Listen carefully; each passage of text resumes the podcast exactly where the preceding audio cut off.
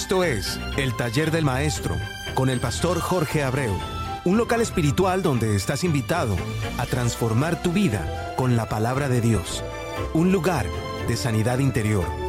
Bienvenido.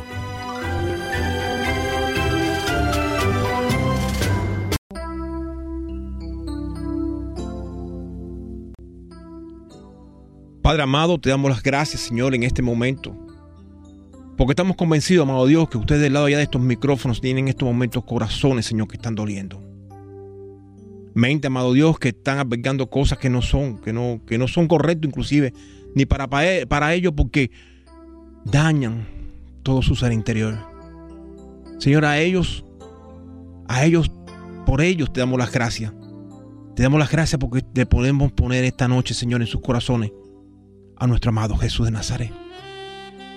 Te damos las gracias, Señor, por ello, porque, porque estoy convencido que en este momento usted va a hacer lo indecible para que, para que sus corazones, Señor, se sensibilicen y puedan albergar, Señor, dentro de ellos todo ese amor, toda esa paz, toda esa tranquilidad que solamente usted sabe dar. Te damos las gracias, Señor, esta noche por cada uno de nuestros hermanos, Señor, que a través de los mensajes de texto están guerreando, Señor, rodilla en tierra por el prójimo. Señor, para cada uno de ellos una bendición especial. Que ellos sientan cada vez que oren, Señor, que dentro de ellos algo se está desprendiendo. No solamente, Señor, no solamente hacia el prójimo, hacia su familia, hacia sus hijos, sus esposos, sus cónyuges, sus negocios, Señor. Su vida espiritual que tanto, tanto, tanto la necesitamos, Señor, hoy en día. Te damos las gracias por, ese tiempo tan hermoso, amado Dios, que ellos están dedicando. Bendígalo, Señor. Bendígalo. Te amamos, Señor, por este, por este programa que usted nos lo ha puesto en la mano, ha confiado en nosotros, Señor, ha tenido fe en nosotros. Te damos las gracias por él. Te amamos, Señor. En el nombre de Jesús. Amén.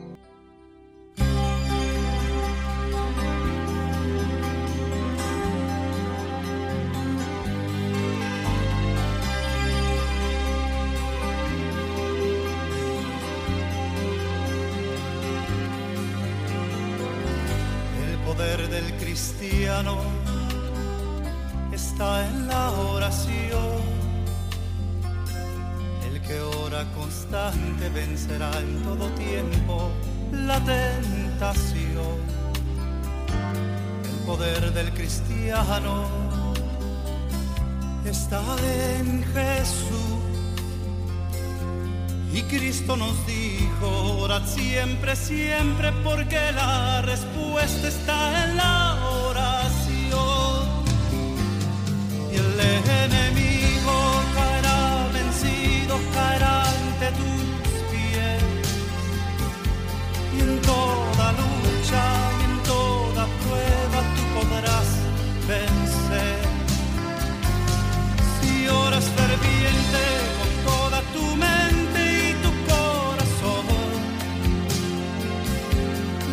fuerzas del mal querrán destruirte y tu ferirte, pero no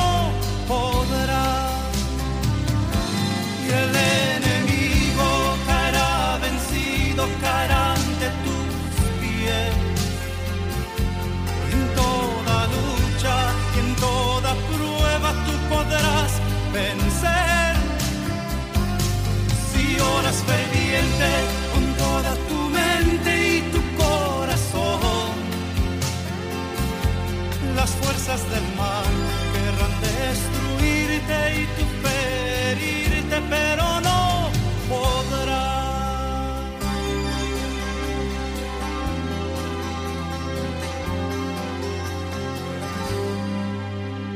El poder del cristiano está en la oración. Yo creo que una de las verdades más grandes que se dice, se ha dicho en el radio es que es la que ese hermano está hablando, diciéndonos a través de esa canción.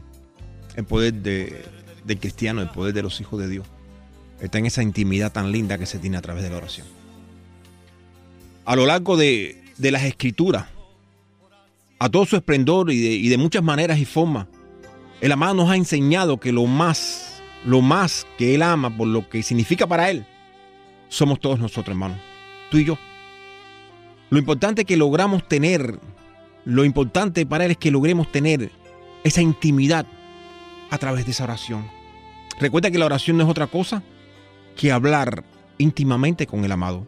No es otra cosa que esa relación familiar de amor entre Dios y tú. Y aunque no lo veas así, beneficia a ambos, tanto a Dios como a nosotros. A Dios, porque su ansia de tener de nuevo su creación sin mancha y sin arruga es infinita. Y lo vemos inclusive en el amor que Él en todo y para todos nos profesa. Nuestro beneficio.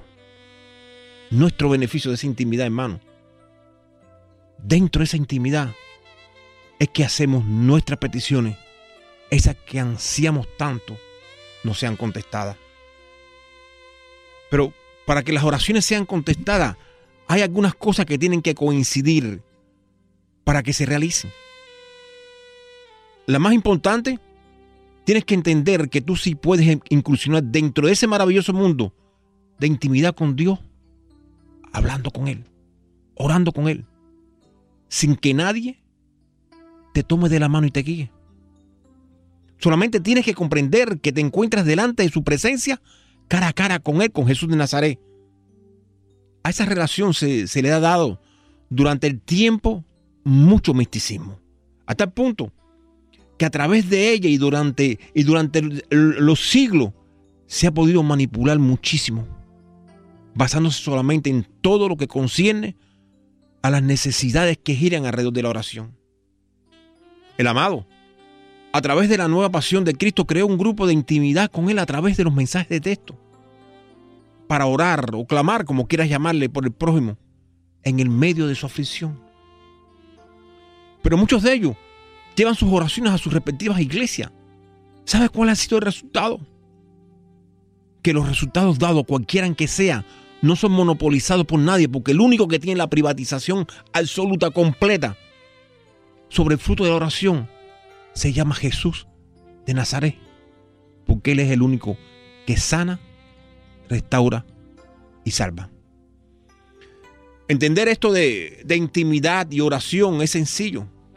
Está abierto a todos, no es un modo preferencial de nadie como dijimos anteriormente, es solamente conversar con el amado, con el ser que más te ama. ¿Y por qué te digo con el amado? Con Jesús de Nazaret porque nos cansamos de pregonar conceptos bíblicos de orden, de sometimiento, de cobertura, entre otros, que no es mentira, es verdad y bíblico, pero que es algo que se habla y que cuando lo llevamos a la realidad, no nos damos cuenta que una cosa es lo que enseñamos y otra cosa es lo que vivimos. Y tenemos que tener cuidado porque la hipocresía es repudiada por Dios. Muchas veces en nuestro, en nuestro consciente, que en otra cosa que, que sentir, pensar, querer, obrar con conocimiento de lo que se hace, nos damos cuenta que aunque sabemos dónde está la verdad, no la proclamamos. Y no por maldad, sino porque tenemos enraizado en nuestro subconsciente, que es, que es el estado ese, que está por debajo de la conciencia psicológica, que, mantiene que mantienen, desconocen o pasen por alto conocimientos pasados, hermano. Y te vuelvo a repetir, y sabemos que estamos equivocados. Pero en muchos casos no lo repasamos o no lo arreglamos después que no han revelado lo verdadero. Y aunque sabemos que otros están en lo cierto, el orgullo, el ego, la envidia nos mantiene conectados a un subconsciente con conceptos retrógrados que si te descuidas un poco nos lleva a la muerte espiritual. Y de paso, arrastramos a otro a ese estado de muerte. Y es por lo que tienes que darte cuenta que hay conceptos que se tienen que reevaluar. Y es bien sencillo porque no somos Dios y no podemos, y no podemos equivocar o porque lo que oímos lo metemos en el sistema sin rechazar lo malo, quizás por desconocimiento. Pero sin embargo, lo hablamos sin estudiarlo o simplemente lo interpretamos mal y después lo hablamos por desconocimiento. Y se va pregonando de ignorancia en ignorancia al punto que produce con el tiempo un sistema dominó, que es lo que se está haciendo en la actualidad que la iglesia vaya degenerando poco a poco. Pensando que todos decimos la verdad, sin mirar que hay una sola verdad llamada palabra de Dios. Y aunque no lo entiendas así, la palabra de Dios hay que estudiarla con profundidad y así todo, estás bien seguro que estamos alineados con lo que creemos antes de hablarla. ¿Por qué hemos hablado tanto antes de comenzar?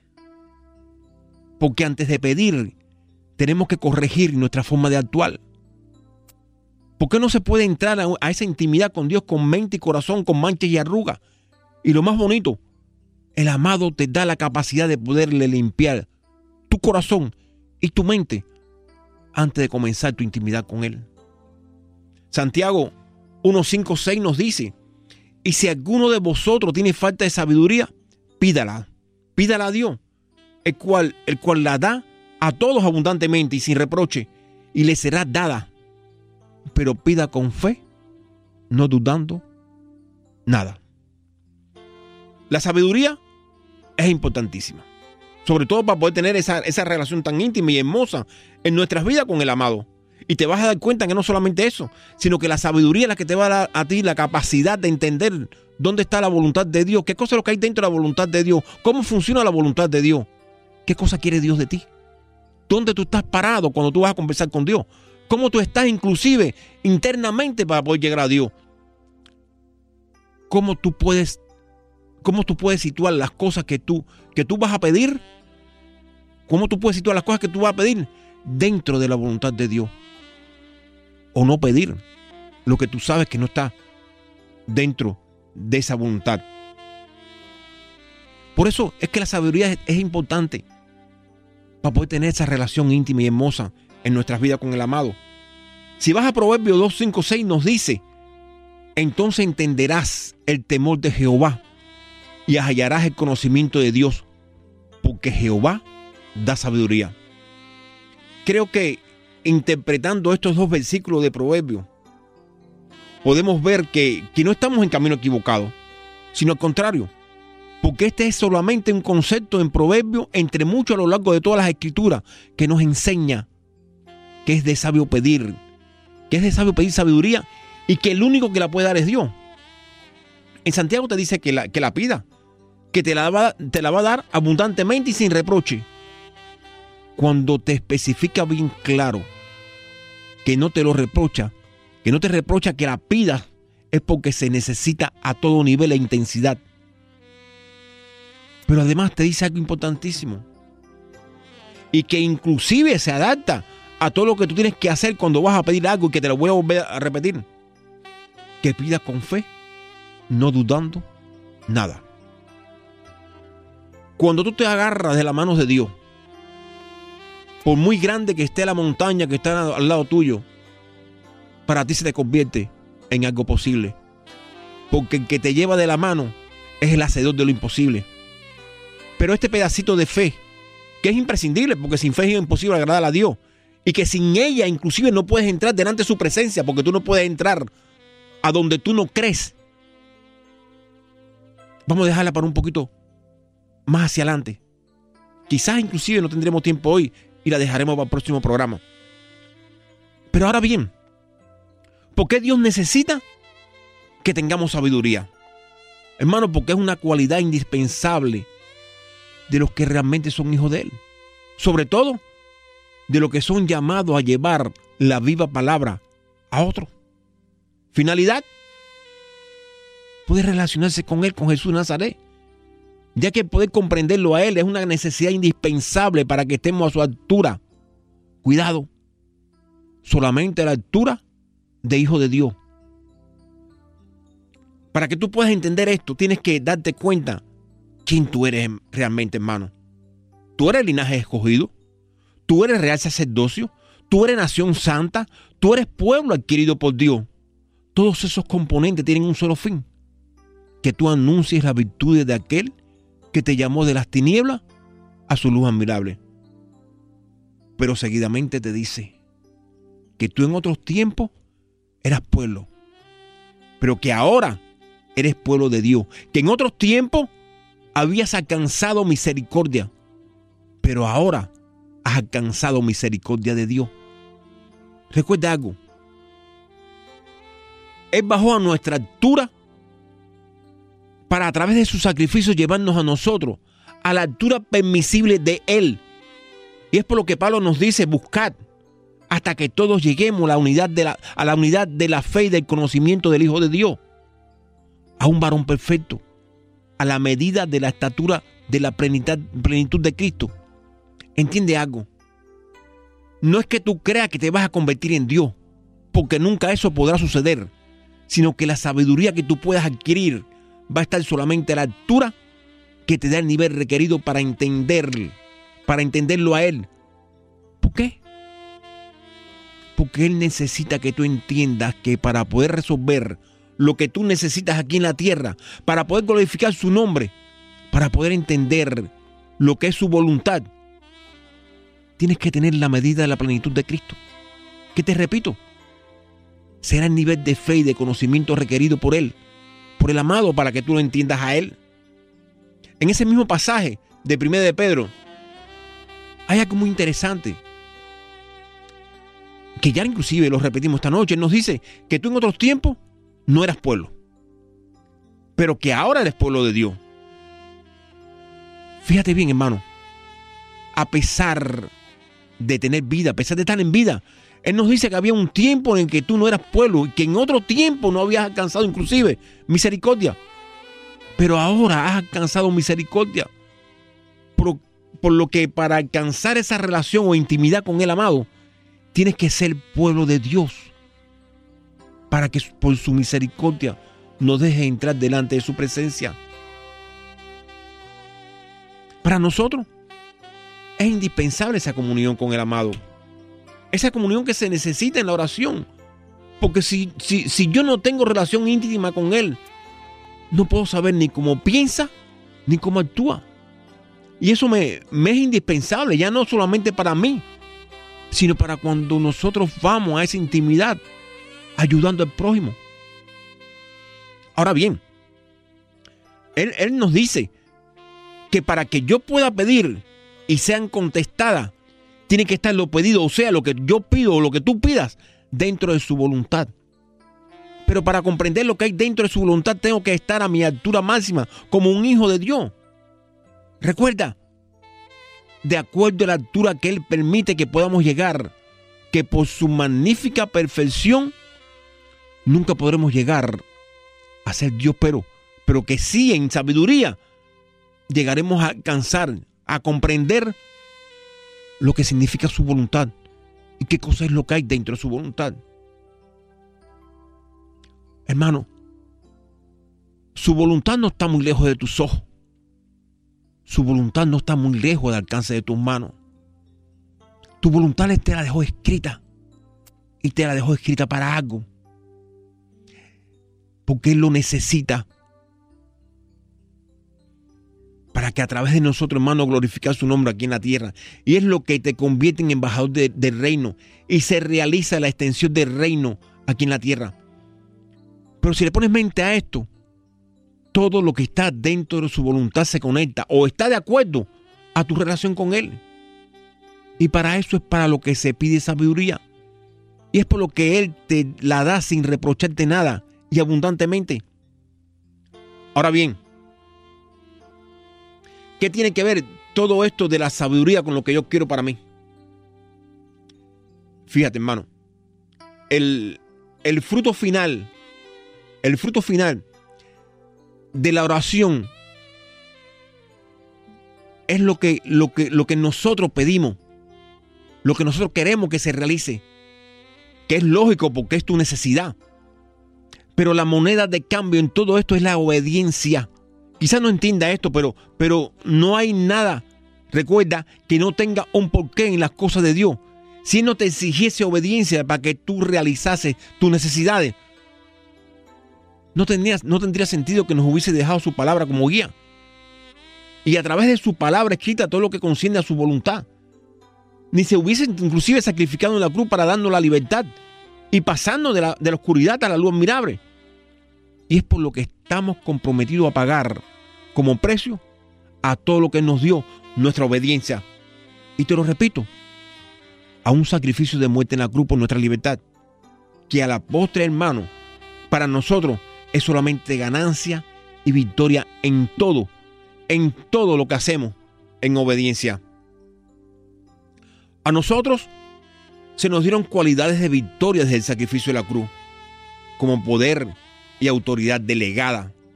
Recuerda estas tres palabritas de las que ya casi no se habla y que te las voy a recordar para que entiendas ya realmente quién tú eres. Delegada, te lo voy a ejemplarizar. El Padre delegó en su Hijo unigénito el futuro del mundo. El Padre nos dice, para que todo en el, que Él crea no se pierda y tenga vida eterna. El Hijo unigénito delegó en nosotros la continuidad aquí en la tierra de lo que Él comenzó e inclusive lo llevó hasta la cruz. Nosotros seguimos llevando lo que Él comenzó con poder y autoridad. Pero no nos dejaron solos. Nos dejaron como, como apoyo espiritual el poder contar con el Espíritu Santo de Dios. Fíjate, solamente como guía, como ayudador y como consolador. Pero el que tiene que hacer ver el poder y la autoridad delegada.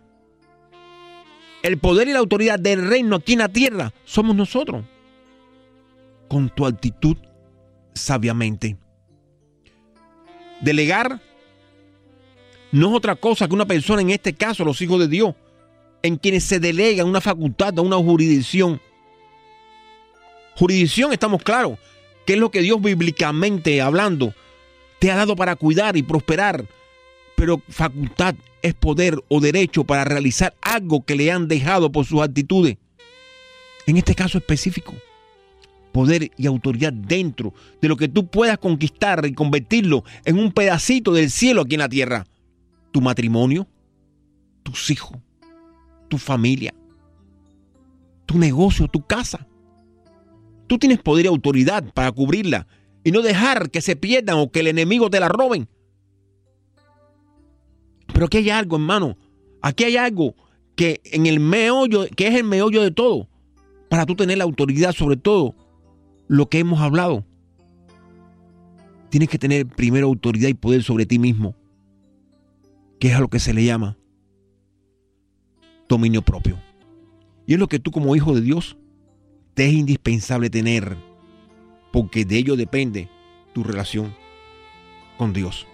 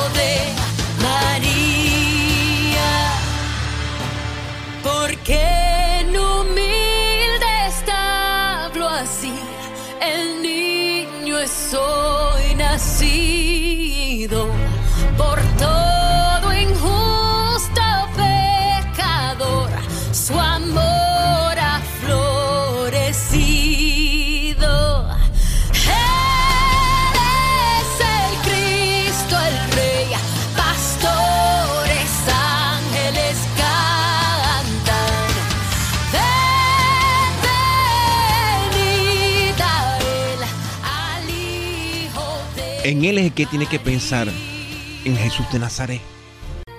Y, yo creo que lo que mejor puede significar para ti el día de hoy es tu nuevo encuentro con Jesús de Nazaret. No solamente que, te abra, que tengas tú ese encuentro cara a cara, sino que la mayoría de los que me están oyendo esta noche, que han tenido ese encuentro, y que lo que necesitan solamente es lo que necesita Dios de ti hoy, tu mente y tu corazón limpio, para que cuando entres a esa oración, a esa intimidad con Él, puedas encontrarte realmente con tu corazón y con tu mente sin mancha y sin arruga.